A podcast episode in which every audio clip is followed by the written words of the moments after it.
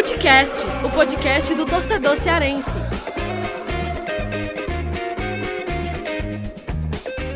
Vem que vem com a gente, rapaziada. Futecast tá na área, começando mais um episódio e com bancada cheia, né? Eu, Lucas Mota, tô aqui acompanhado por Thiago Minhoca, Gerson Barbosa, o GB e Vitor Hugo Pinheiro. Tá todo mundo aqui. A gente volta à nossa pauta habitual de futebol cearense, né? A gente abriu espaço no episódio passado para falar sobre os 80 anos do Pelé. Mais uma vez, até agradecer a participação do André Bloch, editor de esportes. E a gente volta aqui a falar de futebol cearense, episódio que a gente vai falar muito sobre a participação do Cearense na Copa do Brasil. A gente vai abordar no primeiro bloco a eliminação do Fortaleza, o desempenho da equipe, o que, que representa esse jogo para o Fortaleza na sequência da temporada, apesar da eliminação. E, claro, no segundo bloco, abordar também o Ceará, que tem jogo importantíssimo também pela Copa do Brasil, enfrenta o Santos aí começa a sua trajetória nas oitavas de final na Copa do Brasil diante do Santos, fora de casa, e a gente vai abordar isso no segundo bloco. Mas antes, já vamos falar aqui sobre Fortaleza, Thiago Minhoca, Vitor Hugo Pinheiro, GB. Fim de semana movimentado, o Ceará venceu no Brasileirão e o Fortaleza acabou sendo eliminado nos pênaltis é, para o São Paulo. Um jogo aí que o torcedor do Fortaleza viveu diversas emoções e acabou com aquele sentimento, né? Um pouco de frustração, um pouco de orgulho também pelo que apresentou o time. E, Thiago Minhoca, já para você entrar aqui nesse episódio, já quero saber de você o que, é que representa esse jogo aí, é, o simbolismo dessa partida, pelo que o Fortaleza apresentou dentro de campo, foi buscar um placar, né, depois de estar perdendo por 2 a 0 e levou a partida para os pênaltis é, inclusive com vários pênaltis, né? O pessoal mostrando que está sabendo bater pênalti, né? Mas apesar da eliminação, Thiago Mioca, Fortaleza sai fortalecido. O que é que representa esse jogo aí? Fala, Lucas, e a galera que está acompanhando aí o, o. Cara, é, foi um duelo, né? A gente é bom até falar talvez do duelo como um todo, em que eu considero que o Fortaleza foi melhor, foi uma equipe que teve uma postura melhor, só que ao mesmo tempo, do outro lado, você tem uma equipe que muitos jogos não se apresenta nem tão bem assim, como por exemplo São Paulo e River Plate na, na, na Libertadores, em que o São Paulo jogou muito mal, o River Plate foi melhor e ainda conseguiu um empate. O São Paulo só perdeu dois jogos né, no Morumbi nessa temporada, os dois jogos lá do Campeonato Paulista, um deles a eliminação para a equipe do Mirassol.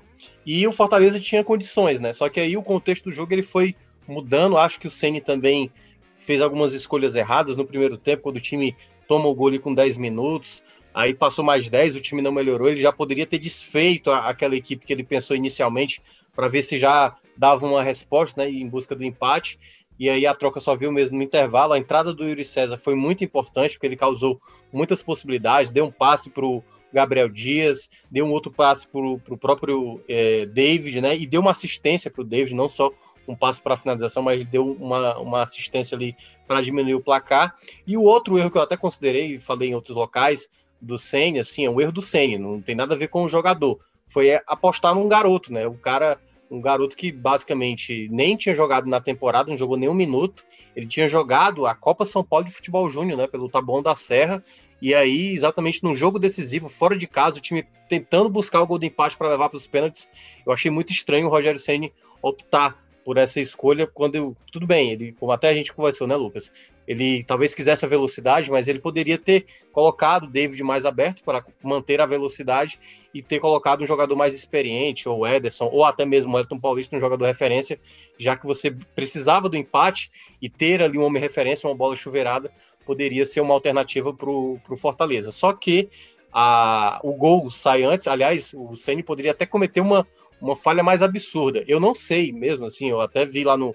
A gente participou do Futebol do Povo, um comentário disse que o Ceni ia, ia colocar o Mariano para sacar o Juninho.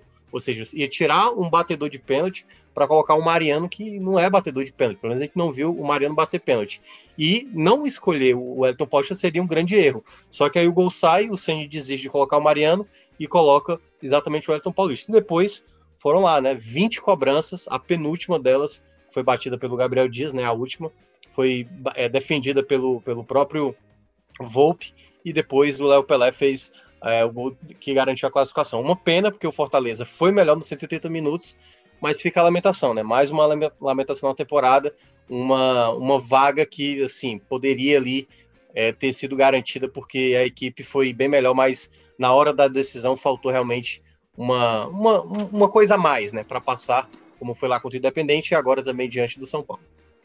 Ô, Minhoca, antes de ouvir o GB e o Vitor Hugo, só rapidinho, né? É, você fez a análise da partida, né? Do que você achou, mas você acha o que, que representa esse jogo? Você acha que o Fortaleza sai fortalecido mesmo com a eliminação, assim, pelo que jogou é, diante de um São Paulo que é, tá ali na parte de cima da tabela, tem um investimento muito maior. É, o que, que representa isso assim para as pretensões do Fortaleza na sequência na Série A? Né? É, o, Fortaleza ele vai ter agora o foco total na Série A. Não tem mais nenhuma competição a disputar, mas é aquela coisa, é dar a resposta, né? Eu até tinha falado antes do clássico Rei, lá no Futebol do Povo, que o clássico ele não terminava apenas na quarta-feira. Tinha os resultados do final de semana que poderiam dar uma moral maior para quem ganhasse o título do estadual, ou no caso, ficar mais abaixo, né, para o perdedor do, do título cearense, se por acaso não conseguisse um, um êxito no resultado do final de semana. Como Fortaleza foi campeão cearense, essa eliminação ela é chata pelo contexto do jogo, mas o Fortaleza é aquela coisa, tem que virar logo a chave, né? Tipo, esquecer, como conseguiu esquecer também a, a própria Sul-Americana, e começar a dar sequência. Fortaleza está muito bem classificado, vem apresentando bons jogos, mas é sempre bom a gente pontuar. Parece sempre que as coisas, quando são conquistadas, tudo foi ali um caminho que o time está jogando bem e tudo mais. Então, o Fortaleza precisa manter o tipo de trabalho. Você mantendo a mesma entrega,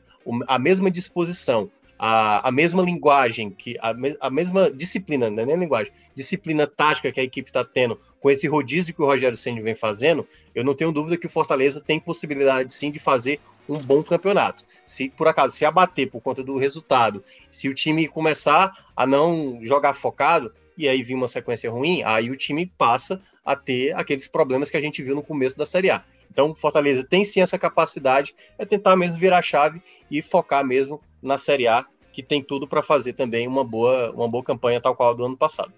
E GB, é, o Minhoca já abordou um pouco aí do desempenho da equipe, né? Eu acho que Fortaleza sai fortalecido, mesmo com a eliminação, pelo que demonstrou, né? Levou a decisão para os pênaltis, vendeu caro demais essa eliminação, poderia sim ter conquistado né, a classificação, é, aquele gol do Yuri, né, que ele perdeu no primeiro jogo também. Nesse segundo jogo mesmo, o Fortaleza poderia ter aproveitado melhor algumas oportunidades. David perdeu gols, né, antes de fazer o gol dele ali para diminuir o placar. É, o que, é que você achou também das escolhas do CNGB? O que, é que você achou desse contexto do jogo? Um jogo disputado, o Fortaleza foi buscar, mas o Thiago Minhoca até citou aí a, a, a, que poderia ter colocado até o Elton Paulista antes no jogo, né? Precisando buscar o placar, ele, ele acabou escolhendo o Igor Torres, jogador que vem da base, primeiro jogo dele como profissional. O que, é que você achou do, das escolhas do CNGB? Olha, Lucas, é, primeiro oi para você, oi também para todo mundo ligado aqui no Footcast. Pois é, cara, é, eu achei assim uma situação bem questionável, sabe, no segundo tempo. É, e eu escutando na rádio também, enfim, principalmente nos comentários do intervalo é, do jogo, os comentários do Thiago Minhoca, tem uma coisa que ele falou que eu concordo muito, sabe? Que é exatamente sobre a questão de que o Ceni demorou muito para consertar um erro que cometeu no primeiro tempo, né? O time, a forma como o time entrou, o primeiro tempo foi todo do São Paulo, né? É meio, até meio estranho, assim. E aí eu lembro do Thiago Melco falando que é, depois do gol, o Ceni já tinha que ter mudado o time e não mudou, né? Então ele ficou meio que 35 minutos, eu acho, é, demorando, sem ter mudado, né? Foi mudar só para o segundo tempo. E aí, assim, foram situações bem questionáveis, tanto para o começo do jogo, no primeiro tempo, como também para o segundo tempo, nas entradas do jogo, né? Enfim, tudo bem que a gente não sabe das condições, por exemplo, do Igor Torres, pode ser que ele esteja arrebentando nos treinos, recebeu a oportunidade tudo mais. Isso aí vai muito, obviamente, de quem está lá dentro do clube mas eu acho que é, existiam outras formas e eu acho que o Ceni principalmente demorou muito no primeiro tempo a fazer essas mudanças. Ele, poder, ele deveria ter mexido já no primeiro tempo e por isso que eu falo que eu concordo muito com o Thiago Minhoca quando ele fala sobre o assunto. Então, é, eu achei assim mudanças e é, opções do Ceni muito questionáveis, tanto no primeiro quanto no segundo tempo. Mas é incrível, né? Mesmo assim, mesmo na minha, na minha avaliação, o, o Ceni errando nesse sentido, o Fortaleza vai lá, consegue tirar um déficit de, de dois gols, né? Tava perdendo por 2 a 0 foi lá, conseguiu empatar, levou para os pênaltis, 20 cobranças, né? É, e eu vi também, e aí eu quero até entrar num outro mérito dessa questão das opções, que eu vi muita gente falando que, do mesmo jeito que o Wellington Paulista entrou no final do jogo para bater pênalti, ele poderia ter colocado o Boeck para pegar a pênalti. E eu já discordo um pouco disso, né? É, o goleiro está lá no jogo, o goleiro espera por esse momento, tem que confiar no goleiro que está em campo. São muitas, são poucas as vezes, na verdade, que isso já aconteceu, né? E sempre que acontece, são bem questionadas. Então, Copa é, do Mundo, né? que... 2014 da Holanda, né? O, o Crew, Isso. Em outras situações também. Teve até aquela, aquela confusão no Chelsea, do Sarri, na final da Copa da Liga Inglesa.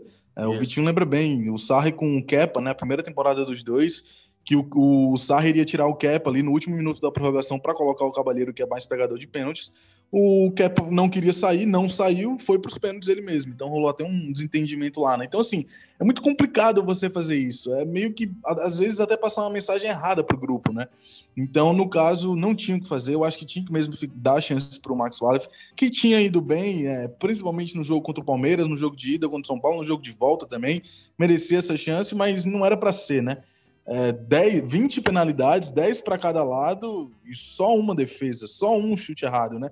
Nem bola na trave, nem para fora foi. Então é uma situação bem mais complicada. Mas só resumindo, eu acho que as opções do CN no jogo de no jogo contra o São Paulo foi realmente muito questionáveis, Lucas. Deixa, deixa, Lucas, deixa eu só pontuar, ah, só pontuar um detalhezinho, até porque eu cheguei a falar isso no outro podcast, né? A gente participa lá do podcast 45 Minutos, e eu falei sobre essa escolha do Sene, né? E alguns torcedores do Fortaleza, e pode também acontecer aqui com essa avaliação que a gente está fazendo, é, achar que a gente está criticando o, o, Igor Torres.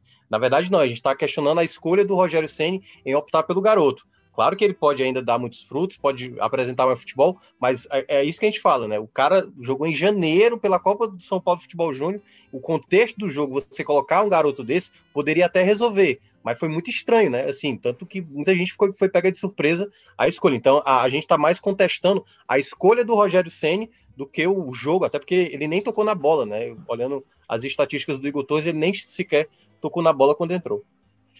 É, eu, eu entendo os questionamentos de vocês, assim, uh, mas eu acho que eu até falei isso né, no Futebol do Povo, uh, também conversando com o Minhoca sobre essa escolha do, do Wellington. Eu até entendo que poderia ter colocado o Wellington, mas eu, eu não acho assim que chega a ser um, um erro determinante do Senna. Eu acho que ele, a leitura do jogo dele, até ter segurado o time, o mesmo time no primeiro tempo, né, não ter mudado, eu acho que ele. Uh, o, o Fortaleza acabou levando 1 a 0 mas é, eu acho que o Ceni não mudou, esperando um pouco mais o jogo, né? A estratégia do Fortaleza era esperar o São Paulo, é, aquele um São Paulo agressivo, né? E que desse espaço. Não foi isso que aconteceu. Acho que o Ceni não mudou, aguardando ali até o primeiro tempo que tivesse algum tipo de oportunidade nesse sentido, né? Foi assim contra, o Atlético Mineiro, foi assim contra o Ceará mesmo na, no Campeonato Cearense, né? Um time que jogava lá com com dois jogadores na linha de, do meio de campo, né, mais para marcar e, e, sair, e ser jogadores também é, importantes né, saída e deixar só o Romarinho e o David né, mais lá na frente, mas não foi o que aconteceu. No segundo tempo, aí nos 45 minutos finais, né, o Ceni já coloca o Yuri César, o time ganha uma, uma outra, um, um, outro panorama no jogo, né, o time melhora, passa a ser passa a agredir mais, né, até sofre o segundo gol quando estava melhor na partida, mas é, segue naquele ímpeto agressivo, sempre continuou mudando. É, realmente foi uma surpresa muito grande, né? Você colocar o Igor Torres ali na partida, mas até falei para o Minhoca, falei também no, no futebol do povo, que eu acho que ele tentou manter aquele mesmo padrão que o CN é, com quatro velocistas à frente, man, mantendo o David como esse centroavante, né? E não trazendo o David para a ponta. Eu acho que o CN, na, na avaliação do CN ali, ele, o David é, por dentro poderia ser mais é, é, útil para o Fortaleza por dentro do que colocar o Elton Paulista e, e trazer o David mais para a ponta, né? Que poderia ser uma das opções. Mas é, o Fortaleza conseguiu empatar mesmo assim, né? Ele só depois coloca o Elton Paulista, ele até volta atrás, né? Porque é, até citei isso no futebol do povo, né? O, ele chama o Mariano Vasquez depois de duas cobranças de falta do Juninho que o Rogério fica bastante bravo ali pela, pela cobrança do Juninho. O Juninho, em uma, ele acaba jogando nas mãos do Volpe, e o outro cruzamento também é um cruzamento muito ruim. E eu acho que o Mariano Vasco seria colocado ali na partida para ir para a bola parada, né? Mas enfim, Fortaleza acabou indo para os pênaltis, né? Acabou perdendo a, a, a vaga na, na, nas penalidades. E, e sobre isso do Boeck também, o, o Jess, eu acho que também não, não faz o menor sentido esse questionamento todo, né? O, o Boeck, é, enquanto o Boeck estiver lá, parece que vai ser uma eterna sombra, né? E eu acho até que precisa, o torcedor precisa entender que hoje o Max Wallace é o segundo goleiro, né? Não tem porquê é, o Max Wallace, que já tinha sido, já tinha ido muito bem, né? No, nos dois jogos, né? E nesse segundo também foi fundamental até para o São Paulo não fazer mais gols. Ele, ele fez boas defesas ali no jogo. E era óbvio, o Max Wallace tinha que ir sim para as penalidades. Agora, Vitinho, quero saber de você qual é o saldo para você, avaliação geral aí dessa passagem do Fortaleza na Copa do Brasil, né? É, como é que você vê o saldo aí do, do tricolor do PC para essa sequência, né? É, apesar da eliminação, o time vai com moral para a sequência da, da, da Série A? Lucas, vejo que o Fortaleza vai sim com muita moral para poder correr da temporada, até porque o Rogério Ceni conseguiu, no meio dessa maratona né, que ele enfrentou aí de Copa do Brasil, Campeonato Cearense, ele mostrou que o Fortaleza tem várias funções, tem várias facetas, né? Um time que pode se reinventar de acordo com o adversário que enfrenta, de acordo com a proposta, né? Ele mostra que aquela formação de um 4-2-4 um pouco mais defensivo, né? Que não é bem um 4-2-4, quando ele coloca ali o Ronald mais pelo lado esquerdo e ele dobra o lateral com o Tinga, ele coloca um time com uma pegada de mais marcação e um time que se defende melhor, né? Um time que é mais apropriado para enfrentar adversários que gostem do jogo ofensivo, como ele utilizou contra o Atlético Mineiro, como ele utilizou contra São Paulo nos dois jogos, como ele utilizou até contra o Palmeiras também, né? Na, no Campeonato Brasileiro. E assim, ele gosta desse esquema para ser um time mais pegador, né? Um time que marca mais. E eu vejo que o Ceni conseguiu encontrar esse importante trunfo para o decorrer da temporada, né? Porque essa formação não foi muito vista pelos torcedores do Fortaleza no decorrer da temporada e até na temporada anterior, né? Era sempre um time que buscava muito ataque, jogando com aqueles dois pontos de velocidade, dois homens lá na frente mais próximos do gol. E o Ceni mostra que ele tem essa capacidade dentro do elenco curto, né, que ele tem, e mostrar que pode sim utilizar vários jogadores, né, em diferentes funções e manter o nível de atuação, porque hoje o Fortaleza é um time que compete muito, é um time que briga muito. O Fortaleza hoje não é um time que pode até perder o jogo, mas não vai perder dando moleza para o adversário, né? Vai brigar até o final, e assim, já faz uma primeira parte de Série A muito boa, já estamos aí se aproximando da reta final do turno, né? Já vamos aí para a virada do turno nas próximas rodadas. E o time mostra que tem moral para chegar longe e vai ter apenas uma competição, né? Agora que é o Campeonato Brasileiro. Então vai ter todo esse empenho aí, todo esse foco no Campeonato Brasileiro para buscar uma boa colocação, né? Por que não Fortaleza sonhar até com uma pré-Libertadores, né? Porque mostrou até aqui que pode brigar e com certeza se manter o nível de atuação pode chegar lá em cima e até jogar uma pré-Libertadores ao final de 2000 e não é 2020, né? Ao final de fevereiro de 2021, que a temporada só termina em fevereiro. Boa, e só para a gente fechar esse primeiro bloco, falar sobre o Ceará, Thiago Minhoca, o Fortaleza vai ter a semana livre, né, para trabalhar e enfrenta o Fluminense no fim de semana. Fortaleza que joga em casa e pega um Fluminense aí que, para mim, assim, tem sido uma surpresa ver o Fluminense aí no G4 do Brasileirão é o time aí atrás apenas daquele trio ali que está se mantendo né, na briga por esse título, né, Internacional, Flamengo e Atlético Mineiro. O Fluminense vem logo atrás em termos de vitória, né? Esses três que eu falei, né? Os três primeiros colocados têm 10 vitórias e o Fluminense já tem oito vitórias, bateu o Santos, né, que vai enfrentar o Ceará e para mim é uma surpresa pelo que é o time do Fluminense, né? Não é um time assim que é, tem grandes jogadores, um elenco assim é, super de qualidade, vamos dizer assim, mas é um time que está bem organizado. O Odaí tem feito um bom trabalho lá e o Fluminense tem ido bem no Brasileirão, já tem 29 pontos, é o próximo adversário do Fortaleza. E eu queria só para fechar esse primeiro bloco, Thiago que você falasse aí o que esperar desse duelo. É um jogo importante também para o Fortaleza, que pode, inclusive, entrar no, no, no G5 né, do, do Brasileirão, se vencer aí o, o, o Fluminense, hein, Mioca? É, é, o Fortaleza que está aí com agora dois jogos a menos, né? A gente está na 18 rodada, a gente tem oito jogos atrasados, né? Só tem 172 jo jogos, enfim, uma confusão aí que ainda a CBF vai ter que adequar e o Fortaleza, né? Pode ter aí os seus jogos que foram adiados de Vasco e Bahia, os dois jogos fora de casa, sendo alocados aí, quem sabe, nas datas de quartas de final da Copa do Brasil, já que tanto Vasco como Bahia não jogarão né, nesse meio de semana, porque também será a data data FIFA. Então, nesse, nesse pode ser que esses jogos sejam alocados aí. Esse duelo contra o Fluminense, o Fluminense está de fato na quarta colocação, mas isso também, na minha avaliação, assim, talvez, se a gente pegar, né, do Fluminense para baixo, né, porque os três estão brigando pelo título, Inter, Flamengo e Atlético Mineiro, estão assim no campeonato à parte, né, estão com a distribuição de pontos mais elevada, e quando você olha um São Paulo, quando você olha um Palmeiras ali sem técnico, né, sem a definição, você talvez possa só enxergar o Santos, né, que tem peças importantes como o Marinho, o Soteudo, o próprio Palmeiras, porque tem um elenco muito bom, independente do treinador que chegue, é, possa dar uma melhoria. O Grêmio, que vem assim sofrendo muito para conquistar suas vitórias, mas é também uma equipe de mais peso. Essas três equipes, do, do Fluminense para baixo, que eu considero assim, mais favoritas para ganhar as vagas da Libertadores. Porque os demais, e aí eu vou colocar São Paulo, Fluminense, o próprio Corinthians que está mal, Bahia, o Atlético Paranaense na zona de rebaixamento ninguém nem imaginava. Essas equipes, se Ceará e Fortaleza, e aí estou falando Fortaleza, mas claro, automaticamente vale para o Ceará. Se eles conseguirem um bom rendimento, dá para brigar sim, quem sabe por algo maior. Claro, eu não vou falar agora de pensar na Libertadores, porque para um clube nordestino é muito mais pesado, é difícil realmente conseguir, mas se for conseguindo manter um bom, um bom desempenho, e agora o Fortaleza focando apenas na Série A, pode ser que consiga. Então esse Fluminense é uma equipe que não me passa muita credibilidade, embora é, venha conseguindo muitos pontos, tem um ataque muito forte, né? Marcou 28 gols, mas também tomou muitos gols, tomou 21, né? Então, assim, é um duelo que o Fortaleza pode sim vencer. O próprio Ceará mostrou o quanto o Fluminense né, fez uma partida bem abaixo. E nesse duelo contra o Fortaleza, pelo que eu vi, o Fred não jogará porque tomou o terceiro amarelo, e acho até bem porque não viria para Fortaleza e já tomou o amarelo, assim, forçando a barra. É, o Nenê saiu com uma lesão e pode também não ser opção.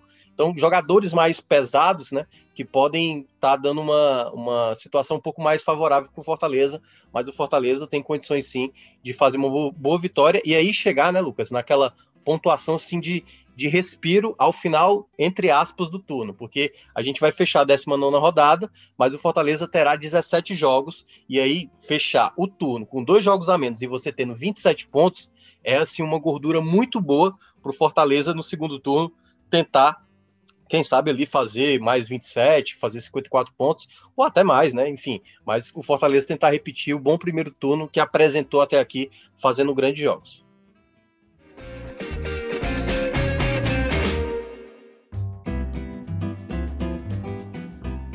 E a gente entra no segundo bloco aí para falar sobre o Ceará. É, Ceará que tem esse grande desafio, vai começar sua trajetória aí nas oitavas de final enfrentando o Santos, né? O Santos que é, vai tem aí Marinho, né? Solteudo, um time rápido, um time perigoso no setor ofensivo, mas assim como o Ceará é um time que acaba sofrendo muitos gols, né? Tem o seu sistema defensivo aí também ainda não tão encaixado assim, né? O Santos que há, há 10 jogos, né? Na, na sequência, nos últimos 10 jogos, o Santos não, não teve nenhum jogo que o seu sistema defensivo não tomou gol. Né? O último jogo foi contra Botafogo, empate 0 a 0 que o Santos acabou não sofrendo nenhum gol. Mas também é um time que acaba fazendo muitos gols. Né? Em todos esses jogos aí, o Santos é, consegue fazer gols, assim como o Ceará tem um sistema ofensivo muito perigoso e joga essa primeira partida dentro de casa. Né? Um jogo importantíssimo para o Ceará. Ceará que o Santos tem um certo favoritismo e tudo, né? Pelo maior investimento e tudo mais. Mas já quero saber do Vitinho, é, como é que você vê aí as condições do Ceará? Ceará que venceu o Curitiba né, na rodada da Série A, vitória importantíssima. O Ceará que está quatro jogos sem perder na Série A e agora vai aí com essa moral aí de ter vencido a última partida contra o Curitiba, vitória de virada, enfrenta o Santos aí lá na Vila Belmiro. Vitinho, como é que você vê as condições do Ceará para esse jogo decisivo contra o Santos? Olha, Lucas, o Ceará que tá no momento da temporada, né, que realmente continua naquela super maratona de jogos, né, desde que o futebol foi retomado, o Ceará é um dos, é o, talvez é o time que mais jogou da Série A, né, são muitas partidas que o time do Ceará fez, mas assim, a gente enxerga, né, que o Ceará é um time que ele tem uma capacidade muito grande de se adequar às dificuldades durante o jogo, né, porque teve dificuldades nos últimos jogos do Brasileiro, né, Tô até esquecendo aqui um pouco o Campeonato Cearense, mas falando em si do Campeonato Brasileiro, ele fez aquele jogo contra o Fluminense que foi um bom jogo. acabou tomando um empate na reta final. O jogo que o Ceará começou perdendo, fez a virada, acabou tomando o gol ali na reta final, né? Por erro defensivo. Esses erros defensivos que têm se tornado constantes, né, do, da, do Ceará nesses últimos jogos. E vejo que o Ceará, se conseguir, é, claro, né, não ter erros defensivos, consegue ficar num jogo muito mais próximo ali do Santos em nível de atuação, né? O Santos que é um time que joga muito bem, é um time que tem um futebol muito ofensivo, é um belo trabalho do Cuca, porque o Santos, assim como o Lucas citou no, do Fluminense, né, no bloco anterior, é um time que não tem um grande elenco, mas é um time que, com as peças que tem, vai conseguindo manter uma regularidade muito grande. Tanto que o Santos está ali na quinta colocação do Campeonato Brasileiro, mantém um nível de atuação muito bom, né? Com o Marinho jogando muito, tem o Soteldo, que vai ficar mesmo no Santos. A defesa do Santos também não é tão boa, né? Um time que tem muitas dificuldades. E vejo muito assim que o Ceará é um time que está conseguindo marcar os gols, né? Tá conseguindo produzir ofensivamente. Hoje, o maior problema do Ceará é a defesa. Se conseguir ter uma atuação sólida da defesa, é um time que não permita esses erros ao adversário, o Ceará tem, uma, tem grande chance de avançar. Mas, claro, né, tem que entrar sem cometer erros, né? Não dá para o Ceará ficar tomando gols em inícios de jogo, né? Nessa, nesses dois jogos, como o Ceará nos últimos jogos do Campeonato Brasileiro, né? Porque por ser confronto de mata-matas é um, é um novo confronto, né? Quando você toma um gol cedo ou você acaba tomando um, um gol no final, o baque psicológico pode ser muito grande e o time tem toda a sua estratégia comprometida. E por se tornar uma competição de apenas de dois jogos, né, a partir de agora, o Ceará precisa ter essa atenção redobrada. Mas bola por bola, comparando Ceará e Santos, vejo que o Ceará tem grandes chances de, de avançar. Não digo que seria o favorito, mas é um confronto que seria ali 55% de favoritismo para o Santos e 45% para o Ceará. É um confronto que tem tudo para ser equilibrado e resolvido ali nos detalhes. É, o Santos que é o sexto né, no Brasileirão, tem 27 pontos, o Ceará está em décimo com 22. E eu falei aí dos números, né, do Santos. Santos que fez 37 jogos na temporada e em termos de gols, né, o time fez 48 levou 42, né? E o Ceará tem 69 gols na temporada em 45 jogos e sofreu 46. São duas equipes que têm seu ataque no sistema ofensivo vivendo ótima fase e a defesa aí é, não vive, é, não consegue fazer, ter esse equilíbrio né, da equipe, né? O sistema defensivo das duas equipes tem falhado nas partidas. O Santos que vem de derrota para o próprio Fluminense, né? Venceu o duelo que o Santos poderia ter assumido o G4 aí da competição. Agora, GB, o, o Vitinho falou aí dessas condições. Como é que você imagina a, a, o duelo de pranchetas, né? É, entre Guto Ferreira e Cuca. O Cuca que nesse jogo contra o Fluminense entrou até com três zagueiros, né? Colocou ali o, acho que o Luca, foi, a, a, zaga foi Lucas Veríssimo, o Laércio, o Madison foi na lateral direita e o Luan Pérez, né? Jogou ali como o, o, terceiro zagueiro, jogando também mais pela esquerda como lateral. Ele colocou o Felipe Jonathan é, por dentro, mas contra o Ceará deve vir aquela formação habitual: Felipe Jonathan voltando para a esquerda, é, só dois zagueiros. Talvez o Marcos Leonardo possa entrar na equipe, né, para ter mais um jogador ofensivo. Enfim, como é que você imagina esse duelo tático aí, GB, entre Guto Ferreira e Cuca, e Cuca, né, técnico do Santos? Você acha que o Ceará deve fazer ter aquela proposta conhecida que deu muito certo lá na Copa do Nordeste ou um time que vai sair mais nesse primeiro jogo? Olha, Lucas, eu já acho que o Ceará vai voltar àquele esquema que a gente já está habituado, né? aquele esquema que a gente conhece. Acho que é, quando joga fora de casa contra um adversário como o Santos, do tamanho do Santos, ou do tamanho não, mas do calibre do Santos, né? É, a equipe do Ceará faz esse jogo mais físico, esse jogo mais defensivo, tentando aproveitar espaços que, os, que o adversário pode acabar deixando, né? Eu acho que deve ser isso que vai acontecer com o Ceará, naquele esquema normal do 4-2-3-1, e aí é, ficando um pouco mais atrás, obviamente pressionando é, a saída de bola do Santos, tentando forçar um erro ali já no campo defensivo Santista, mas eu acho que deve ser nessa situação. O Ceará deve ficar postado mais defensivamente, tentar aproveitar os contra-ataques, agora que tem a velocidade, né, o dinamismo, enfim, do Léo Chu pela esquerda, isso pode acontecer com mais vigor, né, com mais vontade e até mais frequência por parte do Ceará. Então, acho que é, deve ser nesse estilo, né? Tanto que no jogo agora contra o Curitiba, é, Bruno Pacheco e Fabinho foram poupados da partida, né? O Rafael Sobis também. E aí, a questão do Sobs é porque ele já vinha jogando algumas partidas, mas é claro que isso pode indicar exatamente que é, o Ceará busque ter uma intensidade maior na marcação, principalmente na pressão, né?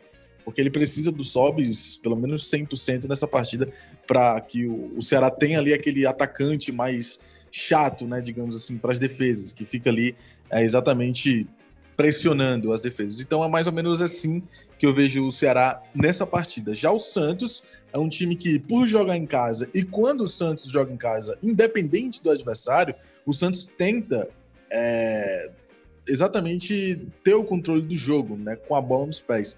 Então, até quando foi o Flamengo para lá, o Santos fez isso, é tanto que o Flamengo acabou tendo muitos contra-ataques na partida e tudo mais, então o Santos deve ficar mais com a bola, deve tentar chegar mais no gol da equipe do Ceará e evitar que o Ceará tenha a bola. Essa vai ser, digamos, a principal é, arma do Santos na partida, a principal tentativa de arma, digamos assim, na partida. Já o Ceará deve ficar mais defensivo saindo nos contra-ataques. É, GB, antes de ouvir o Thiago Minhoca também, a análise dele sobre esse jogo, é só, uma, só um detalhe: o Ceará para esse jogo só deve ter o, o Sobs, né, como o, o centroavante, que deve ser o titular, e o Cristiano deve ser o, o, o, jogador que vai ser a opção, já que o Beckson não está mais no elenco, foi para o Fortaleza, o Rodrigão não vai para essa partida, né? Só se o Ceará pagasse uma multa. E o Viseu também ainda não deve ser relacionado. Tem o, o Saulo Mineiro também não pode jogar, né? Já jogou a Copa do Brasil, então a única opção deve ser apenas o Cristiano, né? É isso. O Viseu já até está regularizado, mas não deve viajar para jogar contra o Santos, né? Ele que deve jogar só possivelmente contra o Botafogo ou no jogo de volta contra o Santos. Não, eu acho que a estreia dele não passa do jogo de volta contra o Santos na outra quarta-feira. Mas só tem o Sobis, de fato, de centroavante para essa partida, né? Kleber, como você falou, não pode. Saulo Mineiro também não pode. Os dois já jogaram por outras equipes na Copa do Brasil. Rodrigão é jogador do Santos, então não pode enfrentar a sua equipe, a não ser que o Ceará pague uma multa, que o Ceará não vai pagar, até porque o Rodrigão só iria no banco e também não está nem em condições. E aí o Viseu está regularizado, mas não pode jogar. É, o Bergson saiu e no caso só vai ter o Rafael Sobis no banco de reservas, deve ir o Cristiano da base. É, e Thiago Minhoca, é, dentro das opções aí do Ceará, né, como é que você vê esse jogo?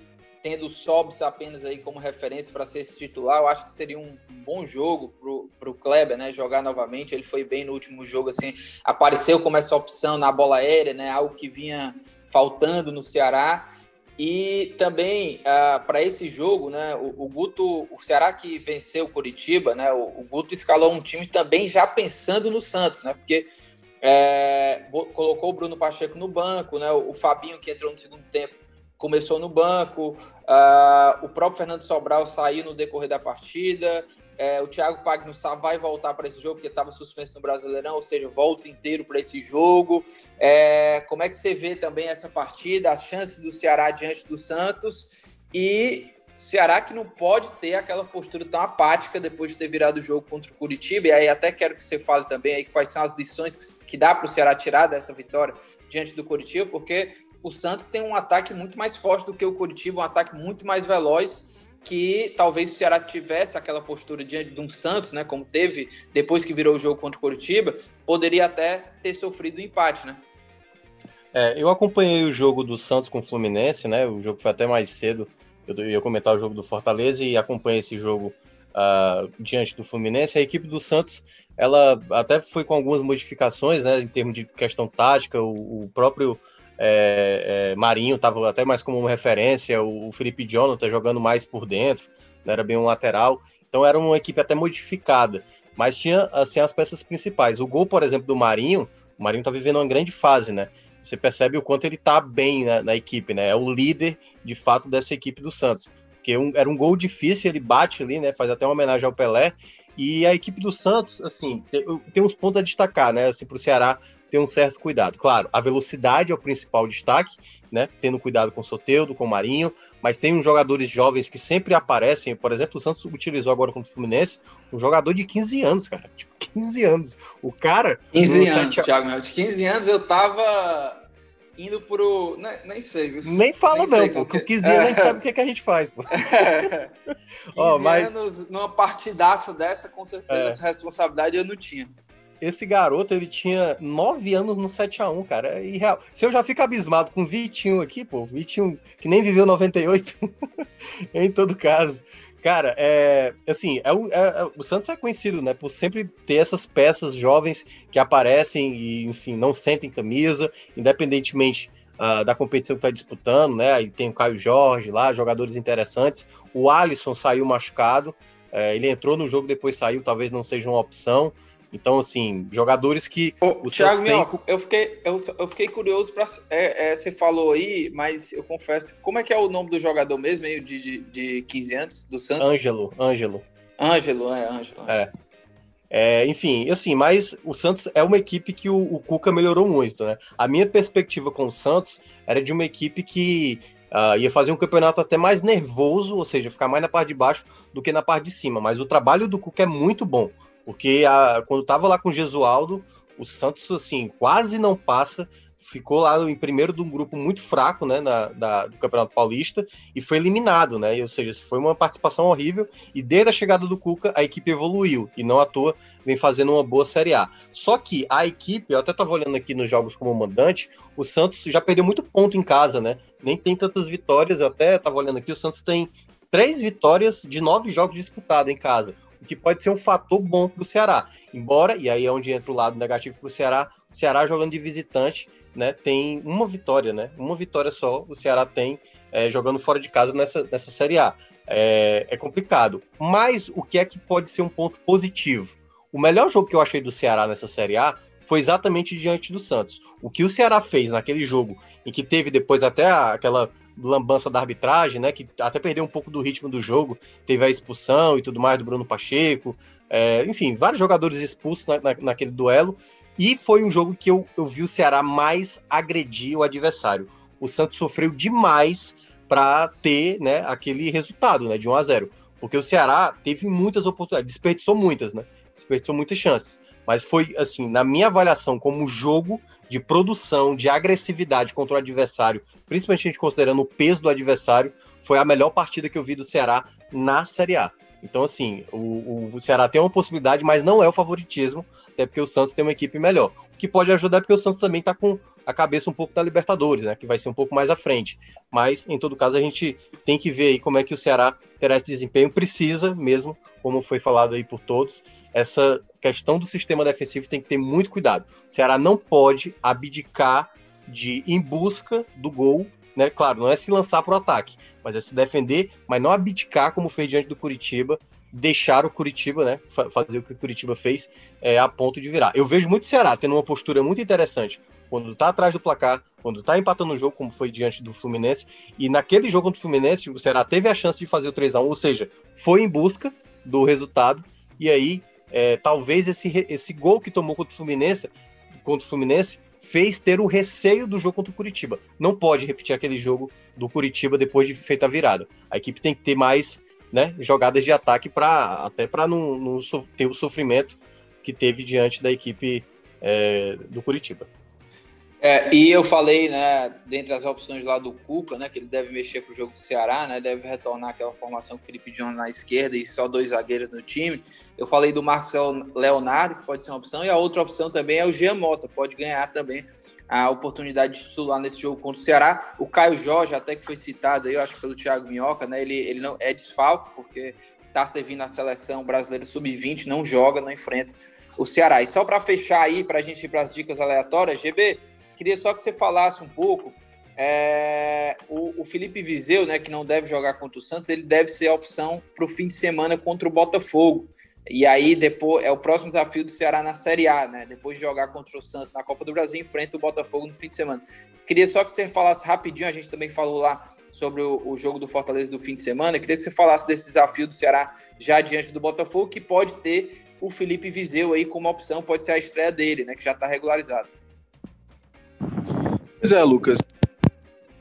É, já vai ficar logo lá pelo Sudeste, né? Depois do jogo contra o Santos, o time é, volta para São Paulo e aí em São Paulo faz os seus treinamentos lá pensando no, no Botafogo e aí viaja depois para o Rio de Janeiro, onde enfrenta o Botafogo no próximo sábado às 5 da tarde.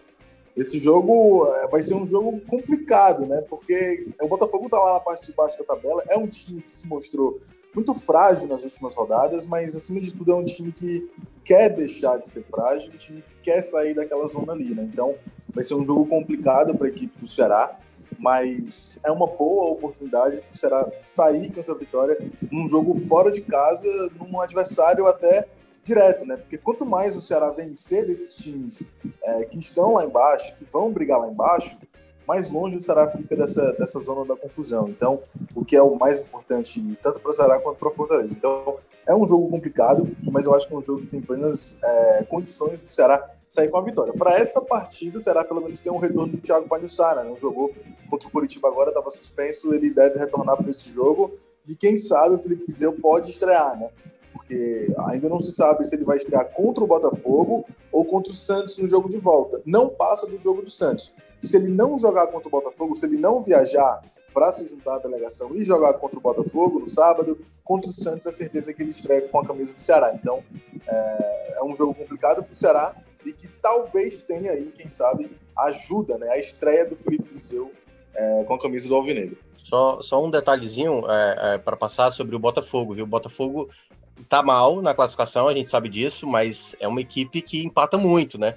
Então, assim, é, tem que ter muito cuidado, porque o Botafogo dá sempre aquela sensação de que é um time muito fraco, mas já apresentou em muitos jogos, né? A gente até debateu isso em outros locais, que é uma equipe que joga até bem. E aí, vez ou outra, se você não tiver o, de, o devido cuidado, você acaba ali achando que é um jogo fácil, quando vai ver, você tá tropeçando. Então, assim, é, tem que ter todo um, um um respeito, né? Aquela velha frase que todo mundo fala, né? Tem que ter um respeito muito importante contra o Botafogo, que é uma equipe também que tem as suas qualidades, embora não seja uma grande equipe, assim, dá para o Ceará vencer também fora.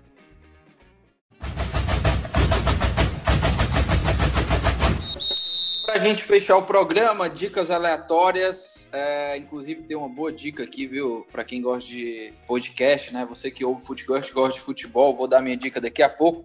Mas para a gente começar essa, essas dicas aleatórias, já quero ouvir aí qual que é a dica do Vitinho, Vitor Hugo Pinheiro.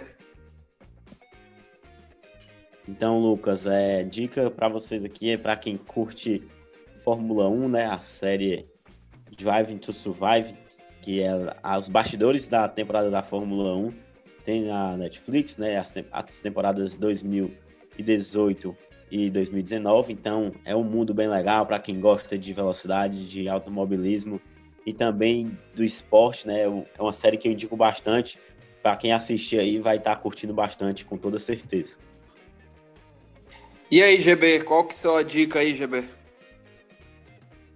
Olha, a minha dica é de uma série que eu assisti esse final de semana, que é uma das minhas séries preferidas, né? Mas é uma série que às vezes eu tenho muito medo de assistir, então demora muito tempo para conseguir assistir as temporadas quando elas saem, né? No caso, eu assisti a última temporada que saiu de. E aí a minha dica de American Horror Story, né? Que é a última temporada, a nona, foi sobre. É, é um, um, aquele, aquele terror clichê, digamos assim. Né? É bom mesmo, é, GB? Porque eu Cara, tô nessa pegada de terror, viu, ultimamente. Olha, Lucas, é uma das minhas séries preferidas, mas assim, é, são nove temporadas, mas cada temporada é uma coisa diferente, certo? São histórias diferentes. Então você pode ver as temporadas aleatórias. E aí, cara, a primeira temporada é espetacular, a segunda é espetacular, a sétima temporada de longe é melhor. Então, assim, tem muita coisa boa, tem muita história massa, sabe? É muita história que não é só terror e não é só suspense. Tem toda aquela pegada que deixa você, tipo, caraca, como assim? É, sabe? Aquelas coisas que você fica, tipo, mind blown, né? Que chama, mind blown, né? Então, é, é, assim, eu indico muito, é uma das minhas séries preferidas, eu tava assistindo esse último final de semana, a última temporada, né, a nona. E aí, cara, fica a minha dica aí, American é. Horror Story. Ei, GB, é aquela que tem a Sarah Paulson, né? Isso, só que ah, ela não tava agora no, ela não estava agora na nona temporada, né? Ela não participou, mas já confirmou que vai ter uma décima temporada no ano que vem, seria esse ano, mas por causa da pandemia acabou colocando para 2021 e já confirmou que ela também volta, né? Que muitos dos ela é personagens é tradicionais da série vão voltar para essa nova temporada.